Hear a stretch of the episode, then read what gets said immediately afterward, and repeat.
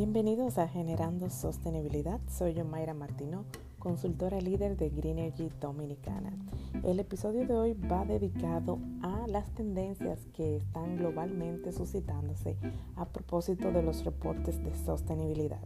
Y es que acabamos de cerrar el primer semestre de este año 2020, un año bastante convulso para todo el planeta y que requiere que nos rediseñemos constantemente. Y en ese sentido, también los reportes de sostenibilidad están pasando por ese rediseño. Hay unas tendencias que hemos agrupado en tres que están presentes en la mayoría de regiones, la europea, la latinoamericana y algunas empresas de Asia, en lo que es la elaboración de reportes en este, en este cierre del semestre. Bueno, la primera es la incorporación de lo que son las medidas de respuesta de las empresas ante el COVID-19. Es decir, que tradicionalmente en los reportes de sostenibilidad comunicamos las áreas sociales, económicas, ambientales y las estrategias de cara a, esos tres factores.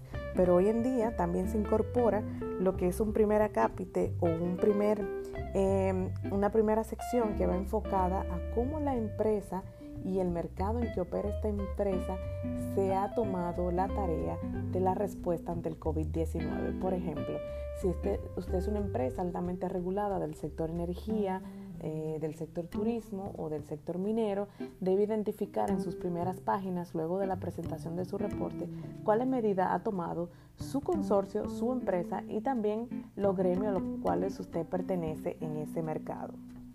Bueno, y la segunda es el tema de la incorporación de los aspectos vinculados específicamente a los criterios financieros de aspectos económicos, sociales y de gobernanza, los conocidos como ESG, ESG. Estos son unas tendencias que existen en lo que es el mercado financiero para reportar a los inversionistas, a los bonistas y a los acreedores de cualquier tipo de título valor de nuestras empresas en el mercado financiero.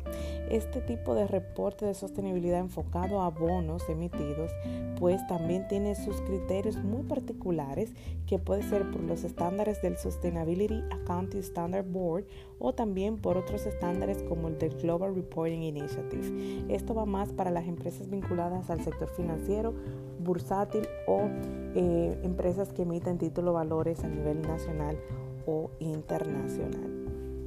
Otra de las tendencias es a integrar el reporte financiero, el reporte de operaciones con el de sostenibilidad. Presentar más datos y menos estructura narrativa es una de estas tendencias y así armonizar quizás el desempeño financiero que usted va a presentar al cierre del año con lo que es reportar el cumplimiento de sus indicadores en sostenibilidad también al cierre de este periodo. Así que tres tendencias importantes, resumimos. Primero, eh, enfocar lo que es la respuesta al COVID a partir de, las medidas implementadas en su empresa, en su mercado y en los gremios a los que usted pertenece. Segundo, incorporar los aspectos de ambiente social y gobernanza ESG a partir de los mercados financieros a los cuales usted pertenezca, si le aplica. Y tercero, a eh, enfocar en un solo reporte los aspectos de desempeño financiero y de sostenibilidad. Así que esto ha sido el episodio de esta semana sobre las tendencias globales en reporte de sostenibilidad.